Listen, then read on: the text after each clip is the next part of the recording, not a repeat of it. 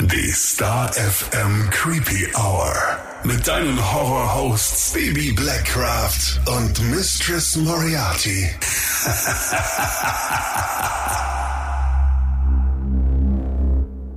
Hallo und herzlich willkommen in der Creepy Hour. Hallo, hallo.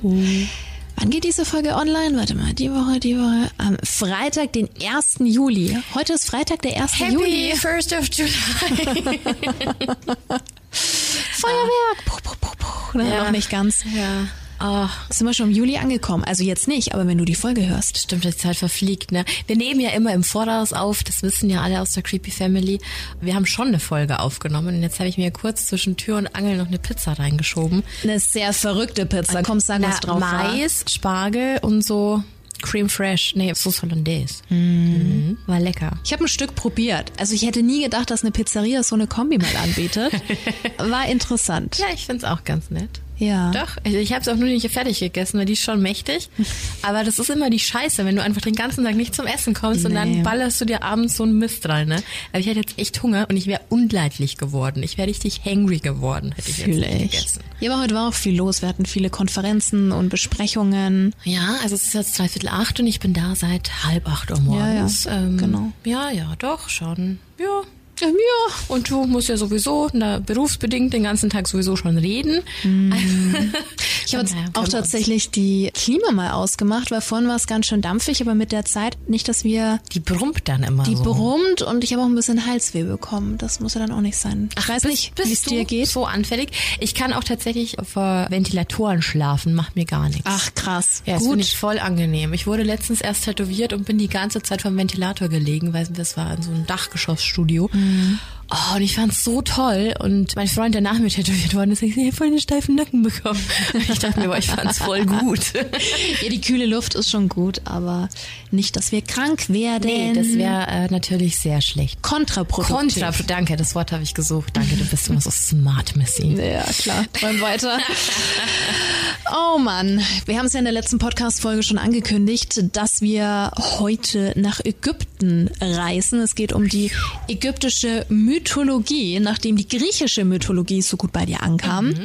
Bibi, warst du schon mal in Ägypten? Nein. Du? Einmal. Mit, Ah ja? mit 18. Wir waren eine relativ große Gruppe und ähm, ich war ein bisschen enttäuscht, weil ich mir auf jeden Fall die Pyramiden und so anschauen wollte. Aber die wollten einfach nur in irgendein großes Ressort und am äh, Pool, Pool chillen. liegen, genau, Verstehe. und äh, trinken. Und jetzt mit 18 als Frau alleine da irgendwie ne, in einen Bus zu steigen und dort zu den Pyramiden hinzufahren, habe ich mich jetzt auch nicht getraut. Ich glaube, da wären mir meine Eltern auch aufs Dach gestiegen, wenn sie das mitbekommen hätten. War seitdem aber nie wieder in Ägypten. Ich glaube, das aber auch mittlerweile total touristisch überlaufen ist. Das erinnert mich so ein bisschen an Achtung Abzocke, weil das eben so eine touristische äh, Das ist eine Fernsehshow, ne? ja, ja, voll. Ich glaube Karl 1 oder so. Ähm, und, und der testet dann immer solche Sachen, wo man im Urlaub beschissen wird. Und äh, wir gucken das ganz oft zu Hause. Und da war das auch so, dass ganz viel Geld damit gemacht wird, wie man quasi in den Pyramiden fotografieren kann. Obwohl das ja eigentlich gar nicht so cool ist, wenn du da unten fotografierst. Also gerade mit Blitz ist ja überhaupt nicht erlaubt, weil das die Algenbildung fördert und so. Und ich überlege, seitdem wir dieses Thema auf dem Tisch haben, ob ich damals, weil ich so klein war, mit meinen Eltern in der Türkei war oder in Ägypten und ich krieg's nicht auf die Kette. Ja, frag ich muss, doch ja, deine ich muss Mama. dann da mal nachfragen. ich weiß auf jeden Fall, dass mein Vater ganz oft in Ägypten war zum Tauchen und der hat mir dann mal irgendwann diese Kette, die ich letztes Mal schon erwähnt habe, mitgenommen mit diesem Skarabäus. Ja. Und die habe ich geliebt. Das war mein, mein Kindheitsschatz. Mhm. Ich hatte immer diese Kette dran und die hatte hinten drauf auch noch so Zeichnungen so Ach, eingeritzt. schön. Ja, ja, ganz cool. Hieroglyphen? Ja. Cool. Und es stand dann wahrscheinlich auch für irgendwas. Ich fand es halt einfach nur toll, weil ich so einen goldenen Käfer hatte. Ja, ich habe meinen Eltern damals auch aus dem Ägyptenurlaub einen mitgebracht. Der war, naja, so 15 Zentimeter so groß, groß? genau, und schwarz, auch mit so goldenen Verzierungen. Und ich glaube, den gibt's heute noch in irgendeinem Regal oder so. Und mir habe ich eine Shisha mitgebracht. Oh. Das war mein Urlaubssouvenir an mich selbst. So eine kleine. Nee, so eine große Fette in Rot. Kann ich heute auch nicht mehr. Ich kann nicht mehr Shisha rauchen. Wirklich nicht? Nee, da, da bin ich irgendwie zu alt für. Es macht meine Lunge nicht mehr mit. Ja, bitte auf mit so alt und Shisha. Ich habe meine, ich habe meine kleine Schwester, als die 18 war, die ist jetzt 20, mal in, oder die war noch unter 18, war die da 17? Ich weiß es nicht. Auf jeden Fall ist sie in ein Shisha-Café und ich musste mitgehen. Mhm. Ich glaube halt als Ding, damit die halt irgendwas bekommt, als Alibi oder so. Aber das war, so, der Shit früher. Total. Wir ja. waren da auch immer, war auch schon vor 16 und so. Mhm. Da waren aber auch andere Zeiten, da durfte man auch 16 noch rauchen und so. Genau. Und auf jeden Fall stand ich dann da und der Typ meinte so Eisschlauch. Und meine Schwester guckt mich an, ja, sag halt jetzt was. Und ich habe es nicht verstanden. Ich wusste auch nicht, was der gute Mann von mir will. Ja, was ist denn ein Eisschlauch? Und dann sie ja, ein Eisschlauch, Bibi. Und dann stand ich so, da ist so ist was zur Hölle. Kühl oder wie? Ja, und jetzt, letztes war ich dann bei meinen Eltern zu Hause und meine Schwester wohnt halt noch zu Hause. Und dann gucke ich halt in das Gefrierfach, liegt da ein Shisha-Schlauch. und ich kam mir so scheiß Eisschlauch. Eisschlauch. Und dann aber äh, äh typisch, hatten wir damals schon geraucht mit Pfirsich oder Melonentabak. Apfel war der Shit. Auch gut. Und Melone, ja. Aber Melone halt auch. Und da als ich dann da mit ihr so drin saß, dachte ich mir, scheiße, ist schon echt lange her, aber war schon geil damals. Mhm. Aber krass, kannst du nicht mehr. Wir, wir kommen, wir gehen mal, wir gehen mal eine Shisha rauchen. Shisha-Café. Wir waren auch in ganz vielen früher und wir haben uns auch mit, ja, so 15, 16 ja, in dem Dreh halt getroffen. Das war the place to be. Nach der Schule immer auf, ähm, ja, im Sommer auf irgendwelchen Wiesen oder so. Und eine aus der Clique, die hatte so eine kleine goldene. Oh. Die war vielleicht nicht höher als meine Hand, mhm. so. Und die hat hardcore geballert. Die hat richtig gekickt. Die ne? hat ja, richtig ja. gekickt und die hat jetzt nichts krasses drin oder so an Tabak. Und dann wollte ich unbedingt so eine haben und bin in den Shisha-Shop und habe dann gesagt, so eine kleine, die kickt, ich will die haben. Und dann meinte die Verkäuferin, die war ganz nett, ich weiß schon, ich weiß schon, aber die dürfen wir nicht mehr verkaufen. Ich so, komm, eine noch, mach doch nichts. Nein, dürfen wir nicht mehr, tut mir leid. Weiß ich nicht, warum die dann, wer wahrscheinlich ja, weiß, es so gekickt so haben. Kickt. Ich hatte die auch mal, ich hatte die von meinem Ex-Freund geschenkt bekommen, eine in grün mit goldenen Herzen. Oh. Äh, ja. Aber nochmal hier wichtig für einen Bildungsauftrag, rauchende Scheiße, ne? Also. Böse, ja, böse. Nur da, was wir gesagt haben. So, ja. Das ist nicht cool. Ähm, aber ja. so viel das dazu. Das sich so falsch an, so äh, vernünftig zu sein. Ich gehe aber davon aus, dass die ägyptischen Götter früher keine Shisha hatten. Nee, die hatten auf jeden Fall sehr, sehr viel mehr. Hast du den Film Die Mumie gemocht? Ja, ich kann jetzt nicht sagen, dass ich ihn hardcore mochte. Ich habe es mitbekommen, dass meine Eltern ihn relativ häufig angeschaut haben. Wie hieß nochmal der Hauptdarsteller? Der äh, hat er nicht auch den George, der aus dem Dschungel kam, gespielt? Ja, und bei diesem Film Teuflisch hat er mitgespielt. Ah, Liz Hurley. Liz Hurley, die war super. Ähm, die hat immer super Outfits. Brandon Fraser. Ganz genau. Der. Ja, ja, ganz toller Schauspieler. Und ja, ich weiß, die Mumie ist jetzt auch super klischeehaft, wenn man sich nur an solche Sachen irgendwie mit Ägypten erinnert. Aber es waren so die Berührungspunkte in der Kindheit, wie ja. man halt davon was mitbekommen hat. Und es ist total stereotyp und so, das jetzt irgendwie zu nennen. Aber das sind halt so Sachen, an die man sich erinnert, mit was man das wahrscheinlich so verbindet. Da steckt mit Sicherheit noch so viel mehr dahinter. Also das ist nicht nur so, dass Pyramiden und, und Mumien irgendwie die ägyptische Geschichte prägen. Nun gut, dafür ist ja die Folge heute da. Aber witziger Film, könnte ich mal wieder anschauen. Ich finde den super und es gibt einen total geilen Dark Ride in Orlando Universal Staffel. Der macht so viel Spaß und der ist komplett von The Mummy. Und cool. der ist super cool und der hat so viel super unerwartete Effekte, obwohl der schon so alt ist und es macht richtig Spaß, den zu fahren. Hm. Werde ich dieses Jahr hoffentlich noch. Gut zu wissen. Aha. Gut zu wissen. Aber okay, nun gut, genug von unserem Gefasel. Wir kommen mal zu den Fakten, würde ich sagen. Ja, jetzt gibt's mal ein bisschen Theorie hier nach unserem Geschmarri. Denn auch im alten Ägypten gab es eine polytheistische Religion. Sprich, man glaubte an mehrere Gottheiten. Und da gab es um die 1500 Stück. Und jeder davon hatte verschiedene Aufgaben bzw. Fähigkeiten. Zum Vergleich, Religionen mit nur einem Gott, also zum Beispiel der Islam, das Christentum oder auch das Judentum, werden als monotheistisch bezeichnet. Das alte Ägypten existierte über 3000 Jahre und in dieser Zeit änderte sich auch das Religionsverständnis immer wieder. Es ging auch um die Frage, welche nun die wichtigste und höchste Gottheit sei, aber da kommen wir später nochmal zu. Eine der wohl bekanntesten und wichtigsten Figuren war der Sonnengott Re oder auch Ra genannt, der die verschiedensten Gestalten annehmen konnte. Am häufigsten wird wurde aber als Mensch mit Falkenkopf und Sonnenscheibe auf dem Haupt dargestellt. Manchmal auch mit Widderkopf und die Sonne bedeutet Licht bzw. Wärme und schafft somit die Grundvoraussetzung für das Leben, also für die Schöpfung. Reh war jeden Tag mit seiner Sonnenbarke, also mit seinem Sonnenschiff unterwegs. Aber jeden Abend ging es für Reh in die Duat, also die Unterwelt der ägyptischen Mythologie. Ein Ort voller Verstorbener und Dämonen. Hier gab es das Totengericht, auf das wir später nochmal genauer eingehen. In dieser Duat traf er jede einzelne Nacht auf Gott Apophis, der meist in Form einer riesigen Schlange auftrat. Apophis war die Inkarnation der Finsternis und des Chaos. Manchmal wird diese auch als Schildkröte dargestellt, aber in den meisten Fällen eben als Schlange. Und er versuchte immer wieder die Sonnenbarke des Sonnengottes anzugreifen, um den Anbruch eines neuen Tages in der Welt der Sterblichen zu verhindern. Denn sobald Reh aus der Dua zurücksegelte, brach dieser nämlich an. Wenn es Morgen wurde, wusstest du also, dass Reh auch in der vergangenen Nacht den Kampf gewonnen hatte. Unterstützung gab es auch von zum Beispiel ägyptischen Priestern, die immer wieder Rituale abhielten und Apophis verfluchten. Sie wollten Re in seiner Himmelsreise unterstützen. Re war also die personifizierte Sonne, die wieder aufsteigen konnte und vor allem auch sollte. In seinem gerade schon genannten Sonnenschiff oder aber zum Beispiel auch als fliegender goldener Sonnenkäfer. Jetzt denkst du dir vielleicht, Moment, Käfer, Skarabäus.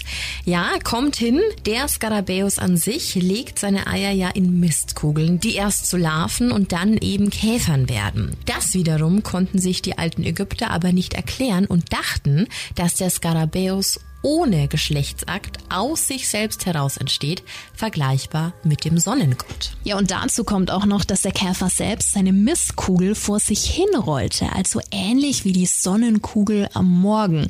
Oder auch, dass der Käfer diese Mistkugel tief in die Erde, ins Dunkle einbuddelte, ähnlich wie die Sonne in Anführungszeichen eingebuddelt wird, damit es Nacht wird. Und deshalb wurde Re in der Unterwelt des Öfteren auch als Skarabäus dargestellt. Sonnengott Re konnte also auch in Gestalt des des Sonnenkäfers im Osten in den Himmel fliegen und so einen neuen Tag begrüßen. Bleiben wir doch bei der Duat, in die der Mensch kurz nach seinem Tod eintritt. Eine Art Jenseits des Totenreich, das in zwei Teile gesplittet wird. Einmal das finstere Duat westlich des Nils und das himmlische Duat im östlichen Himmel, das auch das lichte Reich Ero genannt wird. Die beiden Bereiche berühren sich am Horizont. Der Eintritt in die Duat war aber nicht automatisch mit dem Tod Tod an sich zu vergleichen. Also hier ging es eher um eine Wiedergeburt, um ein zweites Leben. Nicht umsonst wurden die toten Ägypter mumifiziert. Spannend ist auch, bei der Mumifizierung wurden ja alle Organe entfernt bis auf das Herz. Schließlich brauchte der Verstorbene das für das Totengericht. Ziel der Verstorbenen war nämlich zuerst die finstere Duat. Hier gab es nicht nur etliche Gefahren wie viele verschiedene Dämonen, sondern auch das Totengericht, das du erfolgreich bestehen musstest. Erst dann ging es für dich in das lichte Reich Ero. Die Verstorbenen landeten in der Gerichtshalle des Osiris, dem Herrscher der Unterwelt. Sie wurde auch Halle der doppelten Gerechtigkeit genannt. Ebenfalls anwesend waren seine Schwester bzw. Frau Isis und deren Schwester Nephthys. Mit letzterer hatte Osiris einen Sohn, das war Gott Anubis, dem Gott der Totenriten. Er beaufsichtigt die Einbalsamierung und Mumifizierung der Toten und er ist der Gott mit dem Schakalkopf, einer der bekanntesten. Hast du bestimmt schon mal gesehen. Mhm. Ein Kopf wie ein Ibisvogel hingegen hatte Gott Tod, der Gott des Mondes und der Weisheit. Er war ebenfalls vor Ort und Protokollant des Totengerichts, notierte, ob die Verstorbenen würdig würdig sind, in das Reich der Wiederkehr bzw. in das Totenreich aufgenommen zu werden. Darüber entschied die Ma'at. Sie war das altägyptische Konzept für Weltordnung, Gerechtigkeit, Wahrheit und Recht. Im Gericht gab es eine Waage und in der einen Waagschale lag die Feder der Ma'at, also die Feder der Gerechtigkeit, und in die andere kam das Herz des Verstorbenen. War das Herz leichter als die Feder, öffnete sich der Eingang in die hell erleuchtete Region. In dieser bekamst du zum Beispiel ein Fell, Welt, konntest essen und trinken, so viel du wolltest, also fast vergleichbar mit dem griechischen Elysium, einer Art Paradies. War das Herz des Verstorbenen aber schwerer als die Feder, galt es als unrein und wurde von der Göttin Amit, der Fresserin der Herzen, verspeist. Sie hatte die Vorderpfoten eines Löwen, die Hinterpfoten eines Nilpferds, den Kopf eines Krokodils und darauf eine Löwenmähne. Sie stand bzw. saß neben der Schicksalswaage und wartete also auf die Entscheidung. Aber trotz allem galt sie als gerecht, denn am Ende jedes Lebens hattest du ja als Verstorbener nochmal die Möglichkeit zu zeigen, wie du wirklich drauf warst. Also ganz egal, ob du reich oder arm warst, Hauptsache du hattest ein gutes Herz. Und wenn das der Fall war, hast du an sich ja überhaupt keine Angst haben müssen. Mhm. Das ist eigentlich so wie in jeder Religion, oder? Mhm. Habe ich so ein bisschen das Gefühl. Jetzt haben wir gerade schon von Osiris gehört. Er war der Gott des Jenseits, der Wiedergeburt und des Nils. Er war der älteste Sohn des Erdgottes Geb und der Himmelsgöttin Nut und hatte drei Geschwister. Bruder Seth, Schwester Nephthys und Schwester Isis die auch seine Gemahlin war. Der vierte König der ersten Götterdynastie. Er soll ein guter und wohltätiger Herrscher gewesen sein. Er brachte den Ägyptern Kultur, Musik und Tanz zum Beispiel und vor allem auch Zivilisation. Denn er lehrte den Menschen Ackerbau, die Verehrung der Götter und gab ihnen Gesetze, wie zum Beispiel das Verbot von Kannibalismus. Eigentlich alles gut, ne? Also wäre da nicht sein Bruder Seth gewesen. Seth war Wüstengott für Stürme und Unwetter Unwetter zuständig und deshalb galt er auch als Gott des Chaos und des Verderbens. Ein sehr machthungriger Gott, eifersüchtiger Gott, der seinen eigenen Bruder umgebracht hat. Jetzt gibt's hier viele verschiedene Versionen, aber eine ganz bestimmte, die uns am meisten interessiert hat, lässt seine Wut vielleicht ansatzweise so ein bisschen nachvollziehen. Denn Osiris hatte eine Affäre mit Nephthys, Seths Frau. Zudem war Osiris ja mit Isis zusammen und wir dürfen ja nicht vergessen, alle vier waren Geschwister. Ich gerade sagen, das ist doch eh. Aus dieser Affäre entstand der gemeinsame Sohn Anubis. Also ziemlich ja bescheiden für Seth. Dieser brodelte natürlich vor Wut, konnte seine Rachegelüste aber erstmal gut verstecken und veranstaltete ein großes Fest zu Ehren seines Bruders Osiris. Zu diesem Fest brachte Seth dann einen Sarg mit. Wunderschön verziert, also echt ein prächtiges Teil. Teil und wollte den Sarg demjenigen schenken, der perfekt hineinpassen würde. Auch sein Bruder durfte den Sarg testen und kurz nachdem er in dem Sarg lag, sperrte sein Bruder ihn darin ein und befahl seinen Anhängern, den Sarg in den Nil zu werfen. Isis war mehr als entsetzt und trauerte natürlich um ihren Mann, vergoss viele Tränen, die in den Nil flossen und zu einer Überschwemmung führten. Isis war trotz der Affäre sehr traurig und suchte gemeinsam mit ihrer Schwester nach Orisis Leichnam. Als sie die Leiche gefunden gefunden hatten, versuchten sie ihn zu verstecken, aber keine Chance. Seth fand sie und zerstückelte die Leiche seines Bruders in 14 Teile. Diese wiederum verstreute er in ganz Ägypten. Isis gab aber nicht auf und machte sich gemeinsam mit Anubis auf die Suche, fand dann auch alle 14 Leichenteile. Anubis vereinigte die Teile des Gottes, packte dafür seine Organe in Kanopen, das sind diese ägyptischen Gefäße, in denen bei der Mumifizierung die Eingeweide separat vom Leichnam beigesetzt werden. Und mit Isis Kraft, der Göttin der Geburt, Wiedergeburt und der Magie, gelang es ihr, ihren Mann wieder auferstehen zu lassen. Die Auferstehung war allerdings auf die Duat, also die ägyptische Unterwelt, begrenzt. Und so kam es, dass Osiris zum Totengott wurde. Genauer gesagt, zum obersten Richter des Totengerichts. Nachdem er also wieder in Anführungszeichen ins Leben zurückgekehrt war, sorgte Osiris mit seiner Schwester Gemahlin, war es ja doch noch. Schöner Begriff. Mm, einen Sohn namens Horus. Und Horus nahm sich fest vor, seinen Onkel Seth zu stürzen. Denn in seinen Augen war er ein Verräter, der auf dem Thron saß, der eigentlich seinem Vater bzw. ihm selbst gehörte. Jetzt stellt sich natürlich die Frage, war Seth wirklich so abgrundtief böse? Was sagst du? Naja, ich finde es schwierig, weil ähm, natürlich ist Eifersucht keine Rechtfertigung, jemandem was anzutun. Ja. Aber wenn man jetzt mal bei dieser brachialen ägyptischen, griechischen Mythologie bleibt, also dass man einfach sagt, das ist halt, ne? Ja. Waren sie beide jetzt nicht so fein. Aber ich weiß auch nicht, ob es so gut ist. Nein, die haben alle ihre Geschwister geheiratet. Ich mhm. weiß nicht, welche Berechtigung das hat. Mhm. Aber ich verstehe schon, dass der Nachkomme dann wieder seinen Vater rächen will. Ja. Das ist nachvollziehbar. Das ist auf ja. jeden Fall nachvollziehbar, ganz klar. Was aber auch ganz spannend ist, auf einigen Darstellungen zum Beispiel siehst du Seth auch mit der Schlange Apophis kämpfen. Also er war an Rehs Seite und wurde damals auch mit dem Titel Herr des Lebens ausgezeichnet. Also es ist unklar, ob Seth jetzt eindeutig böse war, lässt sich drüber diskutieren. Mhm. Kommen wir aber später nochmal zu, weil das nämlich ein wichtiger, wichtiger Punkt ist. Ja, aber zuvor sehen wir uns nochmal Horus an. Auf jeden Fall gab es eine Prophezeiung, in der es hieß, dass Horus über den Himmel herrschen und das Licht zurückbringen würde. Tja, die große Frage, wer gehörte nun auf den Thron? Obwohl Horus in den Kämpfen gegen seinen Onkel Seth sehr erfolgreich war, erholte sich dieser immer wieder von seinen Wunden. Also Horus konnte ihn einfach nicht besiegen und dieser Krieg zwischen den beiden zog sich über 80 Jahre hin, bis Seth dann die Idee hatte, die Thronfolge vor das Göttergericht zu bringen und der wusste schon warum. Die beiden wurden am göttlichen Hof geprüft, dessen Vorstand der Sonnengott Ra war. Und den hatte Seth schon mal auf seiner Seite. Schließlich half ihm Seth bei seinem nächtlichen Kampf gegen die Schlange. Andere Götter wiederum waren für Horus. Sie konnten sich einfach nicht einigen und so kam es zu keiner Entscheidung. Seth hatte Isis von der Verhandlung ausgeschlossen, aber sie bestach den Fährmann der Götter, sie doch bitte zur Insel der Gerichtsverhandlung zu bringen. Mhm. Schlaue Mama, ne? Mhm. Und da gibt's auch verschiedene Mythen und Geschichten, aber die fanden wir sehr schön, denn dort verwandelte sie sich in ein Mädchen, das auf See traf.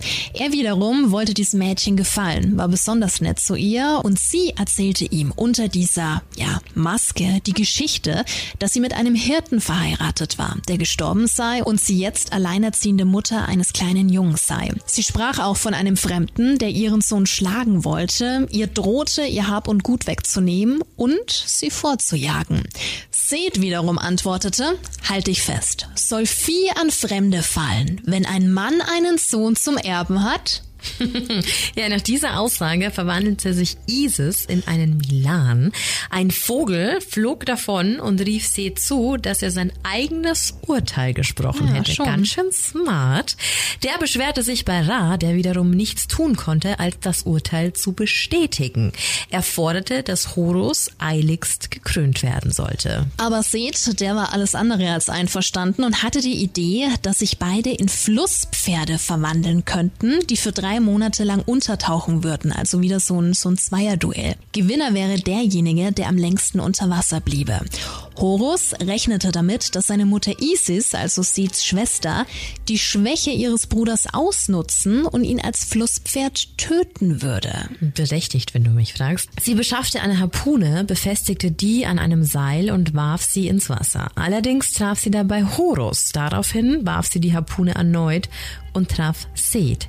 Der wiederum bettelte seine Schwester an, dass sie ihn wieder befreien solle. Ja, und das tat sie dann auch, was ja auch irgendwie für ihren guten Charakter spricht. Ne? Ich meine, es war ihr Bruder. Aber ihr Sohn hingegen war ziemlich enttäuscht und wütend auf die Mutter, sprang aus dem Wasser und schlug ihr den Kopf ab. Die Götter wollten Horus dafür bestrafen, fanden ihn aber nicht. Seth allerdings schon. Der riss ihm die Augen aus, als er ihn auf einem Berg fand, und die Augen vergrub er in der Erde. Als Seth zu den Göttern zurückkehrte, log er und behauptete, er wüsste nicht, wo Horus sei. Hm, und hier gibt's wieder verschiedene Versionen. Einmal wurde er von Tod gefunden, in anderen wiederum von Hathor, der Göttin der Liebe, die die Gestalt einer Kuh hatte. Sie wusch ihm dann die Augenhöhlen mit Milch Milch aus. Des Öfteren ist hier auch von Gazellenmilch die Rede.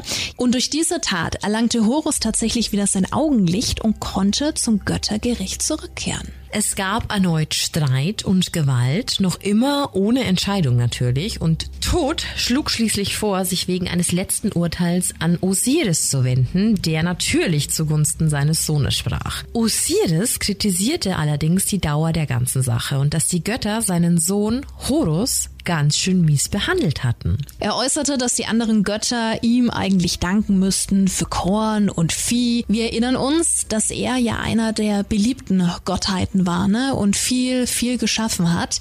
Re allerdings wurde nach dieser Aussage ziemlich wütend. Aber Osiris konnte sich durchsetzen. Er stellte die Machtverhältnisse für den Gott der Lebenden und der Toten fest, berief sich auf Maat als das altägyptische Konzept für Weltordnung, Wahrheit und Gerechtigkeit. Außerdem hatte er noch das ein oder andere Ass im Ärmel. Zum einen standen ihm bestimmte Boten zur Verfügung, die das Herz eines jeden Sterblichen und Gottes holen konnten, der böse war. Er argumentierte auch, dass jedes Wesen in das Land der Toten kommen würde, über das er herrschte. Und da hatte er es geschafft. Seth wurde in Ketten gelegt, Horus hingegen trat sein Erbe an und wurde Herrscher über Ober- und Unterägypten. Was lange währt, ne? Ja, das stimmt allerdings. Kommt natürlich drauf an, auf welcher Seite du stehst, ne? Auf jeden Fall eine sehr spannende Geschichte. Eine der vielen. Weißt du, ob ein Skarabäus wirklich Menschenfleisch frisst? Es gibt so viele Filme, wo das vorkommt. Also in Die Mumie natürlich und ähm, auch in Hostel. Es hat immer geheißen, die krabbeln einen in den Mund und fressen einen von innen heraus auf. Ich habe da mal einen Experten hier. Mein, klein, mein kleines Dr. Handy. Google.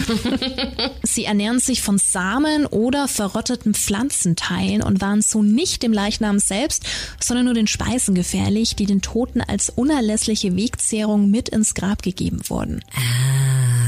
Im alten Ägypten wurde der Mistkäfer als heilig verehrt, der Skarabäus. Ich habe das ganz lange als Kind geglaubt. Und vielleicht auch jetzt noch. Schon. Und da steht auch, die Bedeutung als Glücksbringer und Schutzsymbol resultiert aus der frühen Annahme, dass Skarabäen das Nilhochwasser angeblich frühzeitig spüren. Die Tiere wanderten weg vom Wasser, tauchten in den Häusern auf und kündigten so den Ägyptern das ersehnte Nilhochwasser an.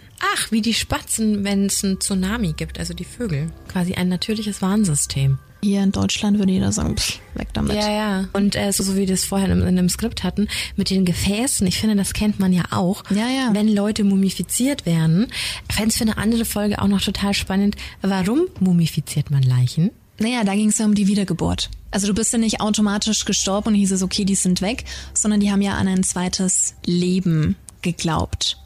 Also das heißt, man nimmt seinen Körper quasi wieder ein, die Hülle.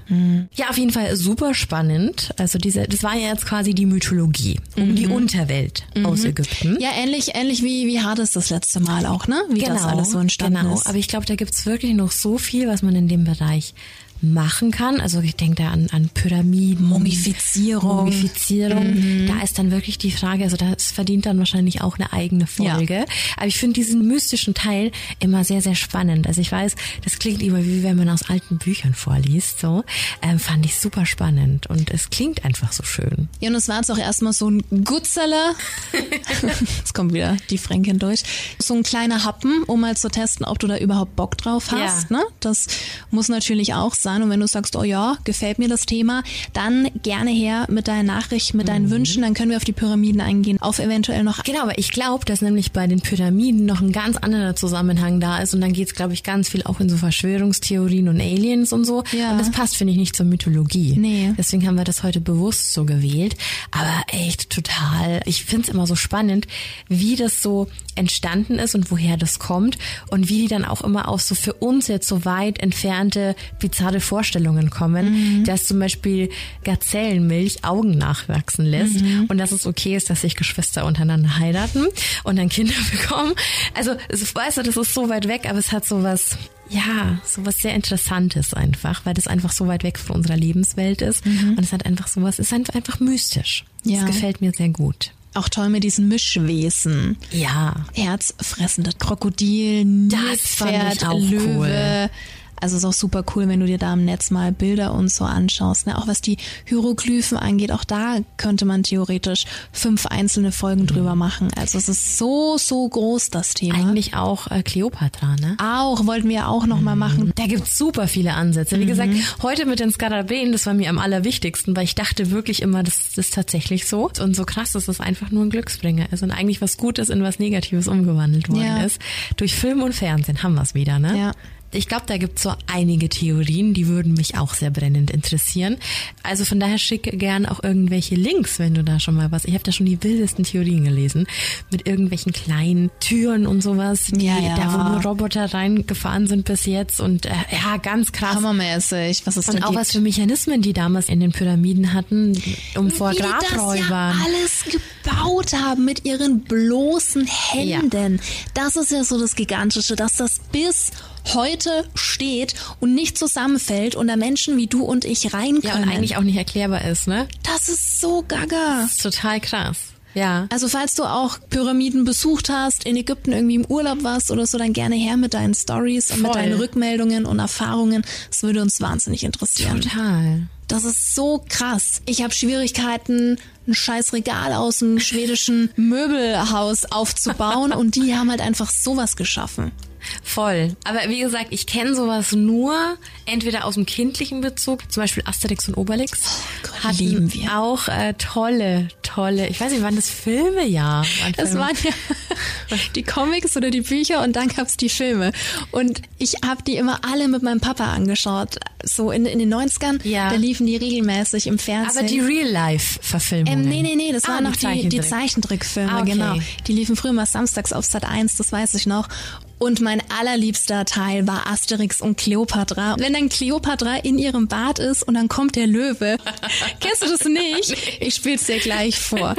Das ist so witzig und das, ja. Ich mochte die Real-Life-Verfilmungen tatsächlich sehr gern mit Gerard Depardieu. Stimmt, der hat da auch mitgespielt. Ja, voll. Waren die Auch, also gut? diese Asterix und Cleopatra wurde auf jeden Fall auch verfilmt. Na schau. Da habe ich auf jeden Fall gerade die Bilder vor mir. Mhm. Ja. Super schön. Wir haben auch letztens bei Star FM den einen der Asterix-Teile auf, ich glaube, Oberfränkisch Fränkisch. verlost.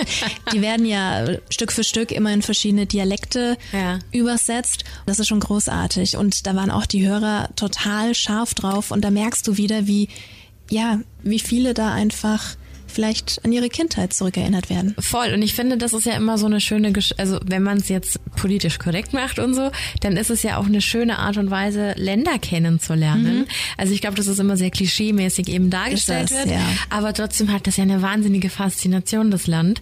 Ähm, und die Kultur, auch wenn immer nicht alles zu hundertprozentig cool ist so.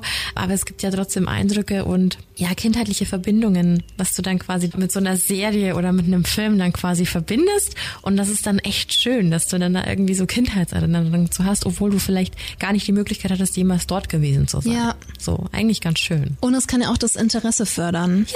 Ja, voll. Wer weiß. Also da mit den Geschichten und das schau dir jetzt an. Kürzlich kam ja erst Jurassic World raus. Auch da waren es ja für viele wahrscheinlich die ersten Berührungspunkte, was jetzt Dinos und so Ja, angeht. stimmt, ne? stimmt. Und doch, das ist schon ganz schön, was es da alles gibt. Auch wenn es einem vielleicht gar nicht so bewusst ist. Absolut. Immer schön neu entdecken. Das stimmt. Wie in der Creepy Hour. Jede Exakt. Woche. Freitag 13 Uhr. Jetzt will ich Asterix und Obelix schauen. Ja, wir können doch. Ja. Wir haben jetzt noch eine Sache, die wir aufnehmen müssen und dann können wir doch. Und dann geht's heim. Ach ja, schön. Ja, so was viel wir schon alles dazu. gucken müssen. Soll ich jetzt verraten, was wir bei Muse festgestellt haben?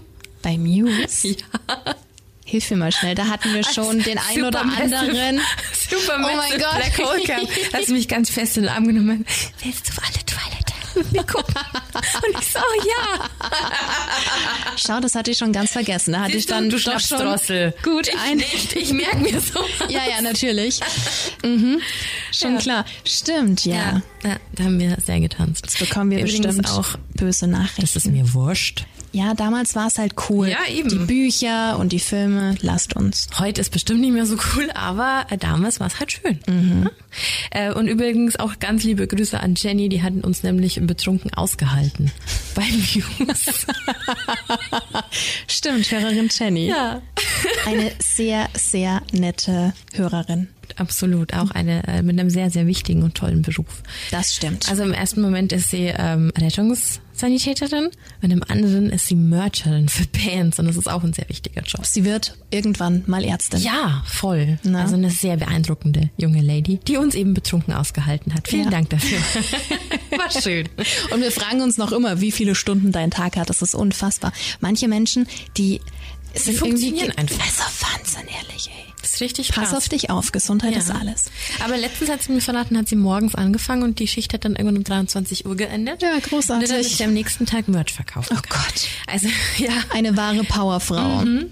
absolut. So, das sind auch sehr schöne Worte, um diese Folge zu schließen. Ganz genau. In diesem Sinne, vielen Dank fürs Zuhören. Bleib gesund. Das sowieso. Creep it real. And scary on. Bye bye. Ciao.